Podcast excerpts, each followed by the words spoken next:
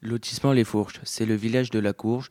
Tu y retrouves des champs de courges. Pour, la fête de la courge, tu pourras y faire du manège, acheter des tartes à la courge, de la confiture à la courge. Pour rentrer dans le lotissement Les Fourches, on va tout droit dans le lotissement bordé d'herbes et de fleurs, puis on tourne à gauche au niveau du portail noir.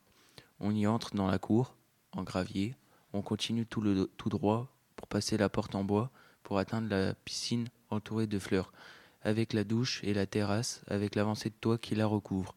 Il y a des oiseaux, des champs, il y a un hamac et un parasol vert avec un flamant rose gonflable dans la piscine avec une terrasse en bois. Tu peux y entendre beaucoup de bruit de vaches et de tondeuses et des tracteurs qui labourent les champs.